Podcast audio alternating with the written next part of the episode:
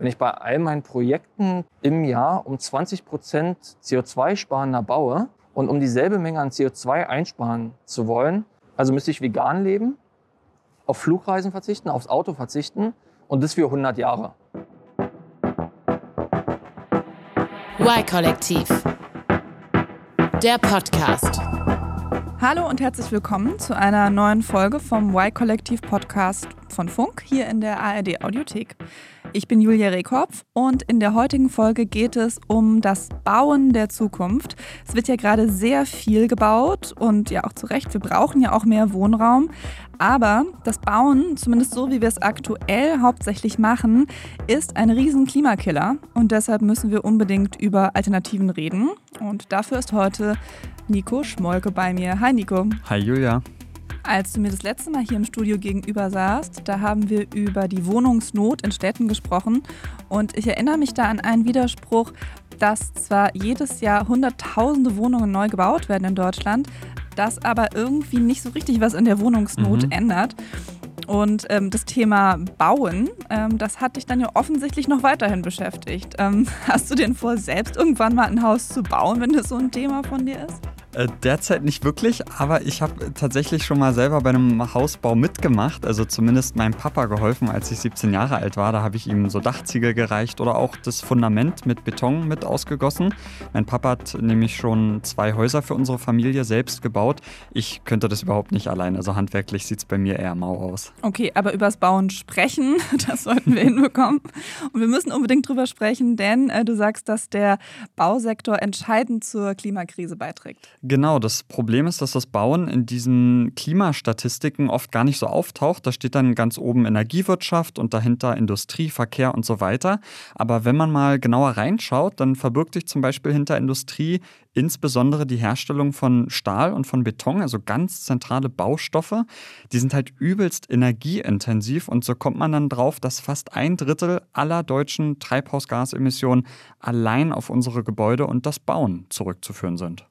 Und wie können wir das ändern? Also gibt es denn schon Ideen in der Baubranche? Also ich denke, erstmal braucht man da überhaupt dieses Bewusstsein dafür. Deswegen war ich sehr gespannt, als ich an die Technische Universität Berlin gefahren bin und da so einen Betonforscher getroffen habe. Das wie, gibt's, ja. Das gibt's tatsächlich. wie die halt so ticken und ob die auch das Problem einsehen. Und André, der Beton eigentlich als Baustoff total toll findet, der spricht die Probleme der Branche ganz offen aus. Wenn ich jetzt in den Supermarkt gehen würde und mir eine Flasche Wasser kaufe, dann ist die teurer, als wenn ich mir einen Liter Beton kaufe. Und dementsprechend wird auch mit Beton umgegangen. Er ist viel zu günstig. Ja, beim Bauen geht es derzeit also vor allem darum, dass es immer möglichst billig ist. Und die Klimafolgen, die sind da bisher überhaupt nicht eingepreist. Hm, das ist ja leider oft so. Wir wollen jetzt aber vor allem darüber sprechen, wie sich das Bauen konkret verändern kann oder was sich derzeit auch schon verändert. Genau, also ein ganz wichtiger Schritt ist, dass man viel weniger abreißt und immer komplett neu baut, sondern dass man dann mehr mit dem Bestand arbeitet. Also so, dass man weniger neuen Stahl, neuen Beton herstellen muss und so kann man ganz viele CO2-Emissionen vermeiden. Ich habe deswegen zwei Studierende getroffen, die so in leerstehenden Gebäuden, die dann vielleicht bald abgerissen werden sollen, auf Bauteiljagd gehen. Also die gucken dann, was für Materialien man wiederverwenden kann, um da auch überhaupt erstmal ein Bewusstsein dafür zu schaffen, was da eigentlich alles noch so rumliegt an wertvollem Material, bevor das dann alles auf Müll landet. Also das war vorher so eine ganz normale Büroeinheit und man hat halt meistens, ähm, ist es so aus schallschutztechnischen Gründen, dass man halt ähm, so Teppichfliesenböden einbaut. Und für uns ist so ein System, so ein modulares System natürlich top. Also das können wir einfach einzeln rausnehmen. Ja, das Unternehmen, für das diese Studentin arbeitet, das versucht da so ein richtiges Geschäftsmodell draus zu machen, dass also Baumaterialien direkt wiederverwendet oder zumindest recycelt werden. Und wie realistisch ist das denn schon, dass man tatsächlich ganze Gebäude recycelt? Ja, in Hannover, da hat das ein Architekt tatsächlich mal ausprobiert. Nils, der hat Deutschlands erstes Recyclinghaus gebaut, also komplett aus Materialien, die schon mal woanders verbaut waren. Und dieses Haus sieht echt interessant aus. Da finden sich dann sehr außergewöhnliche Baumaterialien, zum Beispiel ein ganz spezielles Waschbecken. Das war ein äh, Saunaaufgussbecken. Und äh, wir hatten ja so ein ehemaliges Fitnessstudio, da haben wir relativ viel Materialien gewonnen, wie auch unsere Sauna-Holzfassade. Und da haben wir das dann auch mitgenommen und haben hier wirklich so, äh, ich sag mal, in Anführungsstrichen aus Versehen ein ziemliches Design-Waschbecken hergestellt. Wenn ich zu Hause aus meinem Wohnzimmerfenster gucke, dann sehe ich da gerade eine Baustelle. Da wird so seit ein paar Monaten ein kleines Mehrfamilienhaus gebaut. Und zwar im Wesentlichen aus Holz. Ähm, also viel Glas auch, aber wirklich so tragende Elemente aus Holz. Da muss ich sagen, das hat mich schon gewundert, dass das überhaupt geht in so einer Größenordnung. Das geht tatsächlich. Also man plant jetzt sogar schon Holzhochhäuser. Da sprechen wir später auch nochmal drüber. Ähm, aber die Realität ist schon, in Deutschland äh, wird gerade nur jedes 20. Wohnhaus, also wo dann so mehr als drei Wohnungen oder sowas drin sind, mit Holz gebaut. Also es ist echt noch eine Randerscheinung. Klassiker ist halt weiterhin Beton. Ja, auf jeden Fall. Ich war zum Beispiel letztes Jahr für so einen Dreh auf einer riesigen Baustelle direkt neben dem Berliner Hauptbahnhof. Da entsteht ein ganz neues Quartier mit hunderten Wohnungen, mit Hotels, Büros. Das ist eine der größten Baustellen, die es gerade in Deutschland überhaupt gibt. Allein ein Gebäude wird da 500 Meter lang und die hatten da sogar ein ganzes eigenes Betonwerk nur für diese Baustelle. Das sieht dann bald sicher auch alles ganz schick aus, wenn man auf diesen modernen, schicken Baustil so steht. Aber mit Nachhaltigkeit hat das dann in der Breite echt noch nicht so viel zu tun. Du hast jetzt aber nicht auf so einer, ich sag mal, Hochglanzbaustelle in Anführungszeichen recherchiert, sondern du warst eher ganz im Gegenteil jetzt in so Abrisshäusern unterwegs, ne? Ja, weil mittlerweile eben schon viele Architektinnen und Architekten sagen, wir dürfen eigentlich gar nicht mehr so viel abreißen oder auf der grünen Wiese neu bauen, sondern wir müssen mit Bestandsgebäuden arbeiten. Also diese lieber umbauen, statt immer neu zu bauen. Aber dann lass uns doch jetzt erstmal klären, warum genau dieser ganze Neubau so klimaschädlich ist. Also kurz mal ein bisschen ein Theorieteil, damit wir überhaupt verstehen, wo das Problem liegt. Ja, äh, beginnen wir mal mit dem Beton, weil das eben ähm, einfach so der zentrale Baustoff ist, wird deswegen auch graues Gold genannt. Ist quasi das Fundament unseres Wohlstands, der steckt überall drin. Also jetzt unter uns hier zum Beispiel, unter dem Haus, da ist Beton, das Fundament von fast jedem Gebäude. Und ich bin heute auch mit der U-Bahn zum Beispiel hergefahren, durch einen Tunnel. Der ist auch mit Beton ausgegossen im Regelfall. Also Beton ist quasi überall drin. Aber fürs Klima ist Beton gar nicht gut. Also was genau ist denn in Beton drin? Also wo ist auch das Problem an den Bestandteilen? Ja, Beton, eigentlich ziemlich geil, besteht einfach nur aus Wasser, Sand und Kies. Deswegen so ein toller Baustoff, weil die Materialien findest du fast überall. Ähm, wir haben bestimmt auch alle schon mal eine Sandburg gebaut und das ist im Prinzip eigentlich erstmal wie Beton. Ja? Du machst einen Sand mit ein bisschen Wasser, dadurch ist es so ein bisschen stabil, aber wir wissen, wenn der Wind kommt und Wasser kommt, zu viel geht es auch wieder weg. Was da eben noch fehlt, ist der Zement. Ähm, das ist eine Art Kleber, der das Ganze dann jahrzehntelang zusammenhält und so stabil macht. Und der Zement, der hat es halt jetzt in sich. Seine Herstellung, die ist für 8% aller weltweiten Treibhausgasemissionen verantwortlich. Also wenn man sich das mal so vorstellen will, wenn jetzt alle Zementwerke auf der Welt ein Land wären, dann würden die hinter China und den USA auf Rang 3 der Klimasünder schon stehen. Okay, krass. Aber also was genau ist jetzt wiederum am Zement das Problem? ja, also um Zement herzustellen, da braucht man richtig hohe Temperaturen. Etwa 1400 Grad Celsius haben diese Zementöfen diese Hitze können wir uns jetzt, glaube ich, kaum vorstellen, aber es ist halt viel. So. Und das äh, bekommen wir bisher eben nur mit dem Verbrennen fossiler Energieträger wie Kohle hin. Teilweise wird auch ganz viel Müll mit verfeuert, Autoreifen. Jedenfalls ist dieser Verbrennungsvorgang sehr CO2-intensiv. Und dann gibt es noch das zweite Problem beim Zement. Das ist noch größer, weil Zement wird aus Kalkstein hergestellt. Ja? Den holt man auch aus dem Boden raus. Und dieser Kalk ist einer der wichtigsten CO2-Speicher, die es unter der Erde so gibt. Und in diesem chemischen Prozess, wo ich jetzt eben aus dem Kalk den Zement mache, da wird dieses ganze CO2 freigesetzt. Also egal, ob man in Zukunft diese Zementöfen irgendwie nachhaltig, ja, mit erneuerbaren Energien betrieben bekommt, dieser chemische Grundprozess, der bleibt ja derselbe. Also der Prozess selbst, der setzt auch schon CO2 frei. Genau, unabhängig von der Hitze, einfach nur durch die Umwandlung von diesem Kalkstein. Ähm, da wird auch schon an alternativen Ausgangsstoffen geforscht, was man also anstelle von Kalkstein nehmen kann, aber da ist keine relevante Änderung in Sicht und die nächsten 10, 20 Jahre haben wir da keine Alternative eigentlich. Okay, also das heißt, Beton bzw. Zement sind problematisch. Da müssen wir also tendenziell von weg. Mhm. Ähm, dann lass uns doch mal darüber sprechen, wie man das mit weniger Neubau dementsprechend hinbekommen könnte. Du hast ja eben schon von diesen Bauteiljägern gesprochen. Was genau ist denn deren Idee? Ja, das ist eine ganz spannende Entwicklung gerade in der Baubranche, dass man eben mehr und mehr den Wert von bestehenden Gebäuden erkennt. Also das haben wir mit Altglas und Altpapier zum Beispiel schon, dass man die eben immer zurück in so einen Verwertungskreislauf gibt. Und das könnte jetzt eben auch beim Bauen dann wichtiger werden. Jedenfalls, wenn es zum Beispiel nach Bene und Conny geht, äh, das sind die zwei Studierenden, die ich in München getroffen habe, ähm, die eben nebenbei für das Startup Concula arbeiten. Die werden dann also von Bauherren beauftragt, die ein Gebäude gerade abreißen, entkernen, planen, umbauen wollen, aber die eben schauen, dass sie erstmal die Bauteile wiederverwerten.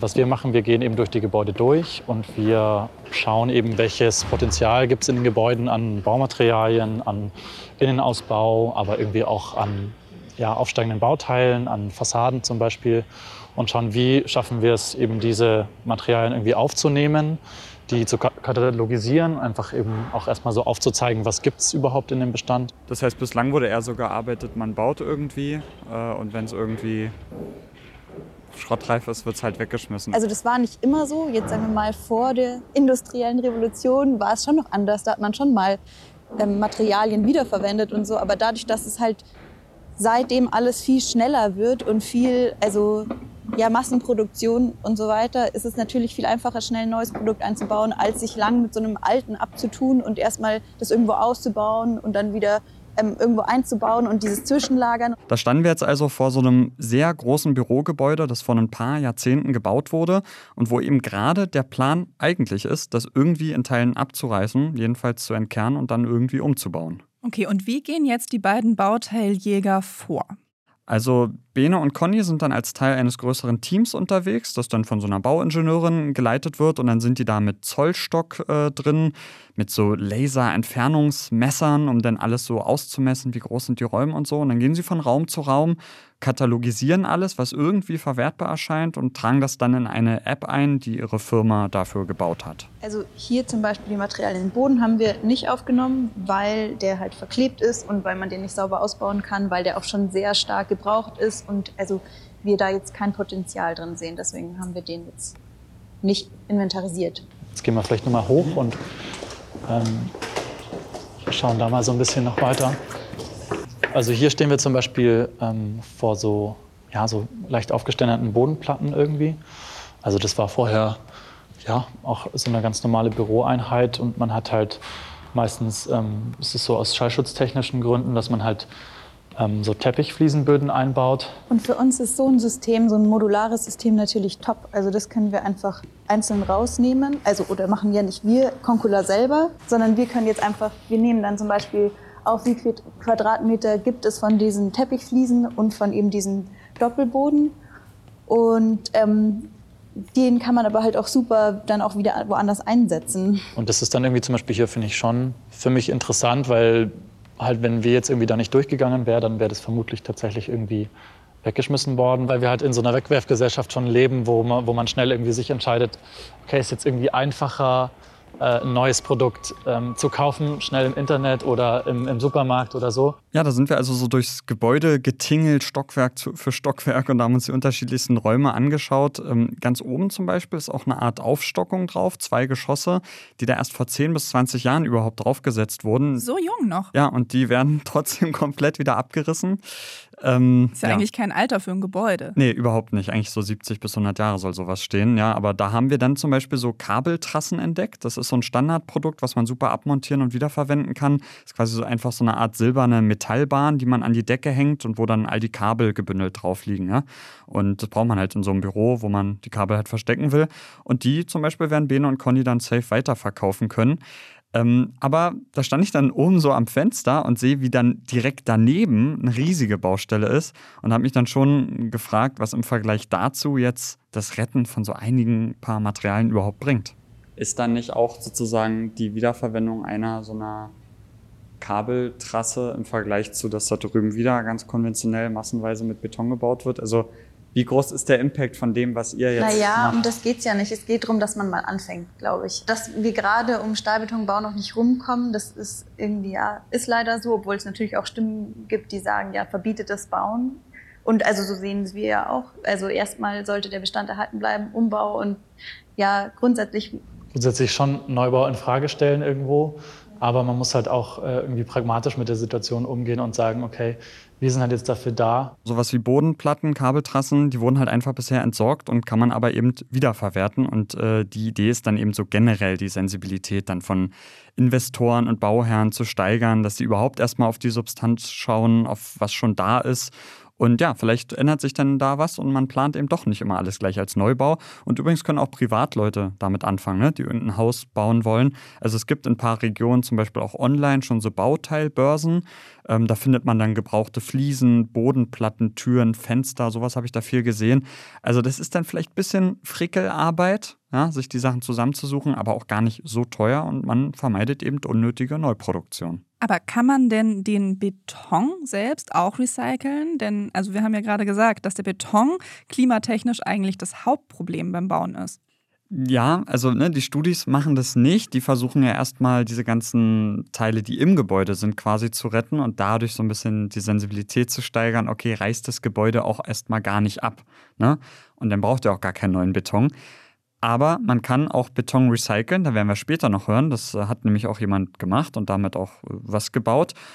Oder man versucht einfach weniger Beton einzusetzen. Was ich mich frage, warum wird denn nicht schon weniger Beton eingesetzt? Also es müsste doch eigentlich auch im Interesse der Baufirmen sein, mit so wenig Material wie möglich auszukommen. Ja, voll. Also deswegen sollten wir jetzt vielleicht noch mal ganz in Ruhe über diesen Beton sprechen und was da eigentlich in dieser ganzen Betonwirtschaft los ist und was da so die Probleme sind, ja, weil ähm, ne, nochmal so grundsätzlich zu Beton gesagt, wir brauchen den halt, ne? weil wir brauchen meistens irgendwie ein tragendes Fundament und da haben wir eben noch keine massentaugliche Alternative, weil das Tolle an Beton ist halt, der kommt mit Feuchtigkeit und mit Frost super aus und das ist ja wichtig bei den Bauteilen, die direkt am Boden sind, damit es eben auch hält, zum Beispiel auch bei Tunneln. Und schlaue Köpfe machen sich aber eben ganz viele Gedanken, wie man diesen Beton selbst eben irgendwie klimafreundlicher hinbekommt und wie man mit weniger auskommt, ja. Und um da ein wenig mehr zu erfahren, bin ich zur Technischen Universität in Berlin gefahren. Die Bauingenieure da, die haben so eine gigantische Versuchshalle, also die ist 200 Meter lang, 35 Meter hoch.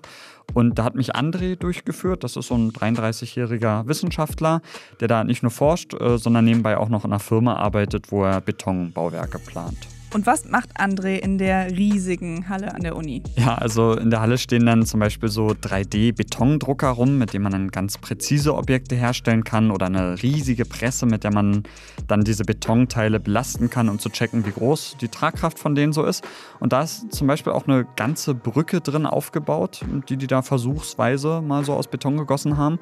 Und äh, die ist mit einer neuen Betonsorte hergestellt, mit Carbonbeton. Und Wissenschaftler André hat jetzt die Hoffnung, dass man damit zumindest ein bisschen das Klimaproblem in den Griff bekommen könnte. Denn es geht jetzt hier nicht wundern, erstmal um Stahl und Carbon, denn der Schlüssel, um weniger Beton einzusetzen, um Beton einzusparen, der liegt eben in der Füllung, also was im Beton drin ist.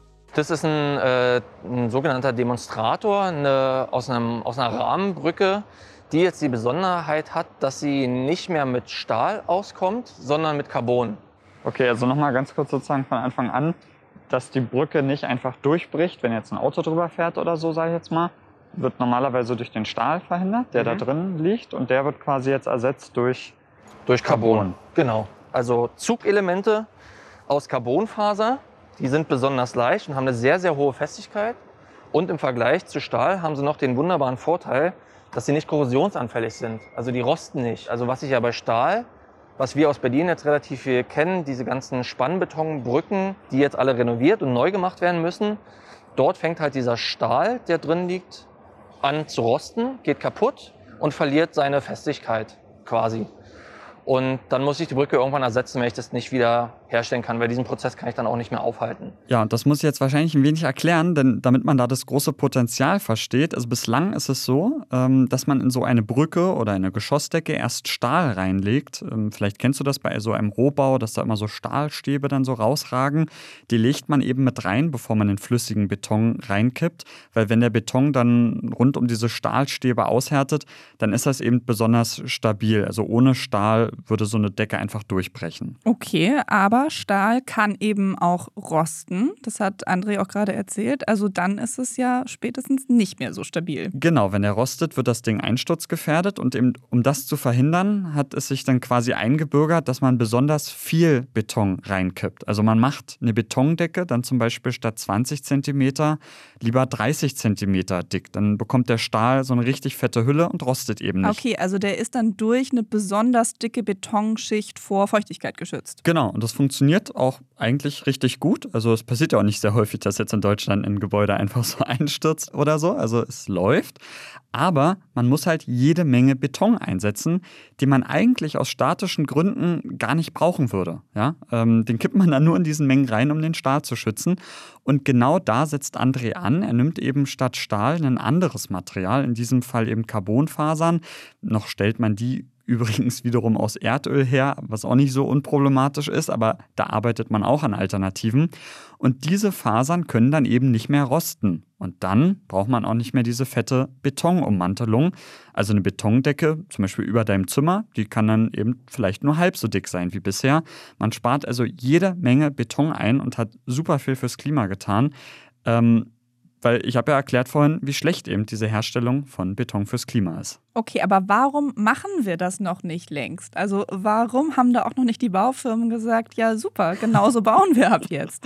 Ja, ähm, Carbonbeton hat in Deutschland noch keine richtige Zulassung. Also du darfst es so in der Masse einfach noch nicht machen. Jedes Produkt, was irgendwie auf dem Markt ist, muss immer bestimmte DIN-Normen erfüllen. Wir alle kennen ja aus dem Alltagsgebrauch zum Beispiel dieses DIN A4-Blatt, also eine normierte Blattgröße. Und so eine DIN-Norm gibt es eben auch fürs Bauen, für den Beton. Und die Leute, die über solche DIN-Normen entscheiden, also neue Betonsorten zulassen, die brauchen dafür in Deutschland offensichtlich extrem lang. Ähm, so wie mir auch generell die ganze Baubranche in Deutschland doch sehr konservativ und schwerfällig erscheint. Und das sage ich jetzt nicht nur, sondern das sagt auch André von der TU Berlin ziemlich deutlich. Aber das klingt, wenn du das jetzt so betonst, so, als hätte man bisher wie gebaut? Also da hat man einfach Günstig. Gesagt, einfach nur günstig. Günstig. Und nicht sinnvoll und nicht Ja. materialsparend. Also um das mal, genau, also überhaupt nicht Material sparen. Wenn ich ähm, jetzt in den Supermarkt gehen würde und mir eine Flasche Wasser kaufe, dann ist die teurer, als wenn ich mir einen Liter Beton kaufe. Und dementsprechend wird auch mit Beton umgegangen. Er ist viel zu günstig. Es gibt Beispiele dafür, ähm, dass auf irgendwelchen Baustellen, keine Ahnung, irgendwo Sand ausgehoben wird und dann entscheidet man nicht, nee, da muss eigentlich wieder irgendwas rein. Und anstatt den Sand wieder herzuschaffen und wieder reinzumachen, wird im Betonwerk angerufen, dann kommt ein LKW oder zwei und kippt da Beton rein. Also es wird einfach nicht sauber mit den Rohstoffen umgegangen. Nicht bei allen, um Gottes Willen. Ich will nicht alle bashen, aber äh, es passiert einfach zu viel. Sehen das alle so, dass es eigentlich unvernünftig ist? Oder wie, wie Ja, denkt de und redet man darüber bei euch? definitiv. Also wir sind jetzt nicht die einzigen beiden, die sich darüber Gedanken machen. Also es ist ja ein wirklich enormes Thema. Oft wird ja alles über CO2 verglichen. Wenn ich bei all meinen Projekten beispielsweise, da gibt es eine Rechnung zu, im Jahr um 20 Prozent CO2 sparender baue und um dieselbe Menge an CO2 einsparen zu wollen, also müsste ich vegan leben, auf Flugreisen verzichten, aufs Auto verzichten und das für 100 Jahre. Im Vergleich zu in Im einem Vergleich Jahr, zu einem Jahr 20 Prozent CO2-Reduktion in meinen Bauweisen. was relativ easy möglich wäre. Ja, Das ist jetzt wieder genau so dieses Thema, wie wir es oft haben, rund um Klimawandel und CO2-Emissionen. Also auf der einen Seite stehen so die persönlichen Entscheidungen, die jeder und jede von uns trifft. Also ich bin jetzt zum Beispiel auch im letzten Urlaub, bin ich Nachtzug gefahren, statt zu fliegen. Aber letztlich muss man ja auch sagen, dass das ja absoluter Kleinkram ist, im Gegensatz zu zum Beispiel der Baubranche. Genau, ein weiteres Beispiel, was wir ja auch ansprechen müssen, ist da der Müll. Also das ist auch so ein Ding. Ne? Wir wollen keine Plastikstrohhalme mehr oder Einmalgeschirr für einen Picknick im Park, damit wir weniger Müll haben. Solcher Haushaltsmüll, der macht 20 Prozent unserer gesamten Müllmenge aus. Klar, ist eine relevante Größe, aber auch hier wieder ist der Bausektor gigantisch groß. Etwa 55 Prozent unserer Müllmenge entsteht allein im Baugewerbe und da wird halt kaum drüber gesprochen. Also Baugewerbe heißt auf Baustellen und wenn Häuser abgerissen werden, oder wie? Genau, also vor allem, wenn dann so Baugruben ausgehoben werden und da ganz viel Sand und so anfällt, wenn Häuser abgerissen werden, all dieser Bauschutt, der da entsteht. Und das sind jedes Jahr gewaltige Mengen. Der Betonschutt landet dann oft als Untergrund unter neuen Autobahnen. Das ist also ja eigentlich Recycling, oder? ja, aber schon Downcycling, ja. Okay. Also der landet dann dort und was ist denn danach? Also um dann hochwertigen Beton wiederherzustellen, für den Hochbau wird halt dann wieder neues Material benötigt. Ähm, und dafür braucht man halt ständig dann wieder neuen Kies und Sand, der wieder neu aus dem Boden geholt werden muss. Und das ist dann das nächste Problem. Ne? Beton ist nicht nur ein Klimakiller, wie wir vorhin gesagt haben, sondern die Rohstoffe für den Beton, die gehen eben in Teilen der Welt auch schon zur Neige. Also in den arabischen Staaten lässt man teilweise Sand aus Australien. Ja, das ist immer so erstaunlich, ne? weil man würde denken, so eigentlich gibt es ja in der Wüste genug Sand. Genau, aber der Wüstensand, der ist nicht so zum Bauen geeignet. Der wird quasi zu rund geschliffen durch den Wind und so. Und für Beton braucht er so ein bisschen Ecken und Kanten. Und auch bei uns gibt es schon Probleme. So im nördlichen Teil von Deutschland, da laufen die Kieswerke schon so krass am Anschlag. Und um neue Kiesgruben zu eröffnen, das wird immer schwieriger, weil Anwohner wehren sich dagegen, Wälder dürfen dann nicht mehr abgeholzt werden. Also da drohen bereits Engpässe und das, obwohl wir in Deutschland schon fast 4000 Sand- und Kiesgruben und Tongruben und Steinbrüche haben, wo wir jeden Tag neuen Rohstoff rausholen. Also ich glaube, viele von uns haben diese großen Kohle-Tagebaue vor Augen, wo viel drüber gesprochen wird. Aber es gibt halt eben, wie gesagt, hunderte Sand- und Kiesgruben, die sich so durch unsere Landschaften baggern ähm, und die aber eben auch zunehmend an Grenzen stoßen. Also wenn ich jetzt mal kurz zusammenfasse, wir haben ein Ressourcenproblem bei Beton, wir haben ein Recyclingproblem, wir haben ein CO2-Problem, also jede Menge Probleme. genau. Aber wir wollen ja ein bisschen konstruktiv an die Sache gehen und mal gucken, wie man das vielleicht lösen kann. Wie weit ist denn die Forschung inzwischen? Und also wie wird es auch an den Unis gelehrt? Ist da inzwischen das Thema Nachhaltigkeit ein bisschen präsenter? Ja, dann lass uns doch an der Stelle mal zu Bene und Conny zurückgehen, diese Bauteilleger, denn die studieren ja noch Architektur. Ähm, Bene ist noch im Bachelor, Conny macht gerade ihren Master. Und die haben mir gesagt, dass es schon noch dieses Idealbild gibt von der Architektin, die quasi so auf der grünen Wiese ihren perfekten Entwurf plant, also ein Neubau, ohne dass da jetzt Materialschonung eine Rolle spielt, sondern alles, was man verbauen will, gibt es halt einfach. Da ticken viele Profs schon eher noch klassisch, aber unter den Studis ändert sich wohl schon was und die sind wohl auch ganz doll an diesem Job interessiert von Bene und Conny. Jeder will es wissen, weil jedem ist klar, auch wir als Architektinnen werden also mit dem Thema konfrontiert. Wir müssen damit umgehen. Und also das ist ja wirklich, um auch nochmal diesen Koalitionsvertrag zu erwähnen, Kreislaufwirtschaft und so weiter, also Müllvermeidung, alles, ja, das ist ein Thema, was vor allem auch Architektinnen betrifft. Das war ja auch mit ein Grund, warum ich zu Concula gegangen bin, weil ich ja auch wissen will, wie funktioniert das, was können wir tun und auch ja, also diese Idee halt einfach unterstütze. Also da spricht Conny auch diesen neuen Koalitionsvertrag der Ampel im Bund an, die das sogar auch in einem Papier da drin zu stehen hat, dass man da im Bauen was machen muss. Also das ist jetzt schon auch echt wo angekommen und das inspiriert dann halt auch Conny so ein bisschen.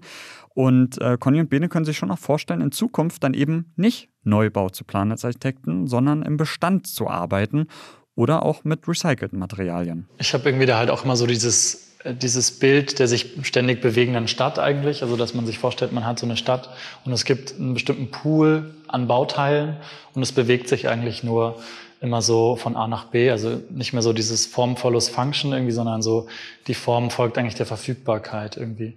Also welche Materialien sind gerade verfügbar, welche werden rückgebaut, dann gibt es eben so eine Bauteilbörse und die Stadt äh, baut sich eigentlich ständig nur aus den bestehenden irgendwie Baustoffen um ein Thema, da bin ich mir relativ sicher, dass das in Zukunft sich ändern muss, ist halt dieses, ich werfe irgendein Baumaterial auf die Welt und ähm, ja, was danach damit passiert, ist nicht mehr mein Business so. Also ich glaube, dass es viel mehr wieder diese, dieses, ja, so Mietkonzepte, Rücknahmekonzepte gibt, auch im Bauwesen, weil das, also gibt es ja auch in anderen Branchen jetzt inzwischen schon vermehrt. Also um das mal kurz noch aufzugreifen, Bene zum Beispiel im Studium, der hat jetzt ein Parkhaus quasi mit anderen Leuten zusammen umgeplant zu einem Wohnhaus. Also da passieren Dinge. Ne? Es ist nicht so, dass sozusagen alles stehen bleibt, sondern da ist echt in den letzten Jahren super viel in Gang gekommen. Okay, also da ist Bewegung drin. Und ähm, dieses Gebäude, in, in dem du da mit den beiden warst, wie geht es mit dem jetzt weiter? Also das Katalogisieren, ja, also zu gucken, was ist alles da, das ist alles passiert, ähm, dieses Digitalisieren des Gebäudes sozusagen. Und jetzt wartet man eben darauf, dass der Bauherr dann irgendwann loslegt. Und in der Zwischenzeit versuchen Bene, Conny und ihr Team jetzt halt, diese Materialien irgendwie ja, wieder loszuwerden, zu verkaufen. Gleichzeitig, wenn der Rückbau eben stattfindet, dass wir dann eben so viel wie möglich weitervermitteln können. Und die Bestandshalter entscheiden dann eben, wie es mit dem Gebäude weitergeht. Da haben wir jetzt eben selber gar nicht so viel Handhabe. Was wir immer machen können, ist halt beratend äh, mithelfen und zu sagen, okay, schaut mal, wir haben hier die Glastrennbauwand, wir haben hier die Bodenplatten, wir haben hier die Leuchten. Baut die doch bitte einfach wieder ein. Und äh, was man halt nicht nutzen kann oder was die, die Gewerbemieter dann halt nicht mehr nutzen wollen, das verkaufen wir dann. Und dann sparen wir da auch noch CO2 und ihr habt einen Vorteil, weil ihr günstige Rückbaukosten habt. Ja, und günstige Rückbaukosten ist sozusagen ein Stichwort. Also das ist dann ein Anreiz, dass man als Bauherr da Geld sparen kann. Aber da wird noch bald ein anderer Druck sozusagen kommen vom Markt und das ist der CO2-Preis. Wenn es den dann irgendwie gibt und der relevant groß ist, dann wird das auch einen großen Einfluss haben, weil dann einfach das Bauen mit klimaschädlichem Beton deutlich teurer werden würde. Und das gilt dann auch für Privatleute, die dann zum Beispiel ein Haus bauen. Auch die werden dann irgendwann spüren, dass eben der Beton teurer wird. Also da kommen eben nicht nur Studis von unten nach, die irgendwie nachhaltig ticken, sondern auch der Markt, der könnte dann bald die Baubranche echt zu mehr Nachhaltigkeit zwingen. Okay, also da ist doch ja einiges in Bewegung. Aber was uns jetzt noch fehlt, ist das Beispiel, was wir ganz am Anfang schon gehört haben, nämlich mit dem Saunaaufgussbecken. ja, das hast du dir gemerkt, sehr gut. ja, das war sehr einprägsam. Ja, da war ich in Hannover im äh, Büro der City Förster. Das sind Stadtplanerinnen und Architekten und die haben Deutschlands erstes Recyclinghaus gebaut. Also ein Gebäude, das eben nur aus bereits benutzten Bauteilen besteht, die alle wiederverwendet werden. Okay, also das ist dann quasi so das andere Ende der Kette. Also die Bauteiljäger, die holen so die Teile aus dem Gebäude raus und jetzt die City Förster, die ähm, verwenden sie dann wieder neu. Genau, so kann man das sagen. So macht man diese Kette quasi komplett. Ne? In München haben sie erstmal katalogisiert, was gibt es in dem Gebäude und das Recyclinghaus ist jetzt der Versuch, also diese Materialien dann auch zu nutzen und daraus dann wirklich ein Haus zu bauen. Nils äh, hat das Ganze damals koordiniert und äh, mir erklärt, wie man das hinbekommt. Und wir hatten dann ja hier die Besonderheit, dass unser Bauherr selber eben Bauunternehmen und Wohnungsunternehmen war. Das heißt, hier in Hannover einen großen Immobilienbestand hat, ständig was umbaut, auch ab und zu mal was abreißt, um was Neues hinzubauen, sodass wir sozusagen da direkt an der Materialquelle saßen und die uns eben mit entsprechendem zeitlichen Vorlauf gesagt haben, hier, wir haben hier ein Gebäude, das soll transformiert werden. Da ist jetzt eine Fassade mit Faserzementplatten und Aluminiumfensterelementen über könnt ihr euch vorstellen, das einzubauen.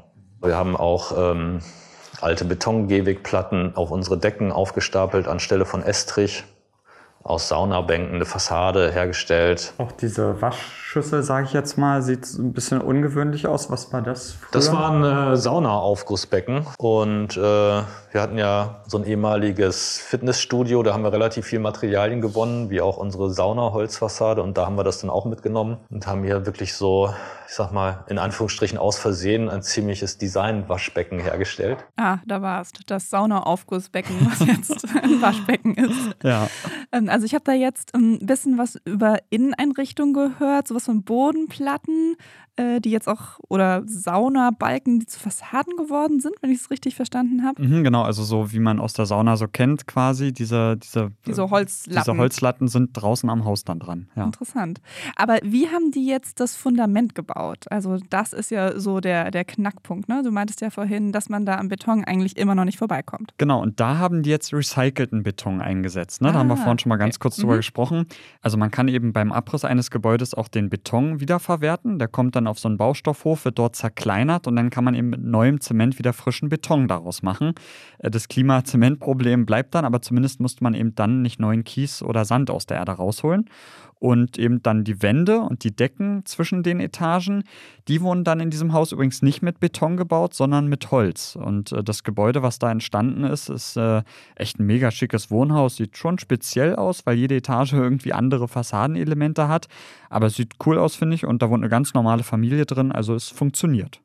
Okay, aber geht das denn jetzt auch in der Masse oder ist das eher so ein spezielles Sonderprojekt? Also ich kann mir vorstellen, dass man für ein Wohnhaus dann alle ähm, Recyclingmaterialien auch findet. Aber wenn wir jetzt darüber reden, dass in Deutschland jedes Jahr 400.000 neue Wohnungen gebaut werden sollen, dann kann man das ja wahrscheinlich nicht in so einer kleinteiligen Arbeit umsetzen. Ja, da hast du recht. Also das wird von heute auf morgen nicht funktionieren. Wir brauchen da überhaupt erstmal eine Infrastruktur, für die es noch gar nicht gibt. Also so wirklich flächendeckende digitale Bauteilbörsen, wo ich dann als Bauherr oder Architektin irgendwie gucken kann, was gibt es denn, ja? Was kann ich denn nutzen? Ähm, aber diese Massen an Wohnungen, die muss man irgendwie anders bauen. Und da gibt es auch Ideen, zum Beispiel eben der Holzbau, den wir gerade besprochen haben. Da hast du ja im Hinterhof ja auch was. Der ist gerade groß im Kommen. Die neue Bundesbauministerin setzt da auch drauf. Holz ist ein nachwachsender Rohstoff, anders als Beton. Wenn ich einen Baum fälle und verbaue, dann kann ja ein anderer Baum dafür nachwachsen. Das CO2, was in diesem Baum drinsteckt, das bleibt dann auch im verbauten Holzteil drin. Also das wird gerade sehr gefeiert, weil man eben auch Statik und Brandschutz und so alles mittlerweile hinbekommt. In Berlin entsteht bald auch ein Holzhochhaus von fast 100 Metern. Also das geht. Aber trotzdem stellt der Architekt Nils, der eben dieses Recyclinghaus gebaut hat, eben auch dieses ganze Bauvorhaben grundsätzlich in Frage. Also wenn wir jetzt auch die ähm, mal die Dimension äh, uns anschauen, dass jetzt die neue Bundesregierung 400.000 neue Wohnungen pro Jahr bauen will, was aus sozialen Gründen jetzt erstmal nachvollziehbar erscheint, haben wir natürlich ein riesiges Problem eigentlich, dass wir eine gigantische Materialschlacht haben und einfach Unmengen an Ressourcen dafür aufwenden müssen. Und da müssen wir halt einfach gucken, das kann einfach nicht alles Neubau auf der grünen Wiese sein, im besten Fall sogar nur zum kleinsten Teil. Wir müssen da viel stärker gucken, dass wir Bestandsgebäude umnutzen, dass wir auch Bürogebäude transformieren zu Wohnungsbauten, dass wir einfach ein bisschen schlauer werden in der Organisation von äh, Angebot und Nachfrage, wo ist Leerstand, wo gibt es Nachfrage. Also eigentlich, bevor wir alles in Holz bauen, erstmal das Ziel muss muss sein, möglichst wenig zu bauen, möglichst viel Bestand umzunutzen. Ja, weil es eben auch diese nachwachsenden Rohstoffe wie Holz ja auch nicht unendlich gibt. Also unseren Wäldern geht es ja übrigens wegen der trockenen Sommer der letzten Jahre auch nicht gut. Also da kann man nicht unbegrenzt Holz rausholen. Ähm, es gibt auch noch andere Baustoffe, wie jetzt zum Beispiel Lehm, Stroh, auch spezielle Pilzkulturen, an denen geforscht wird.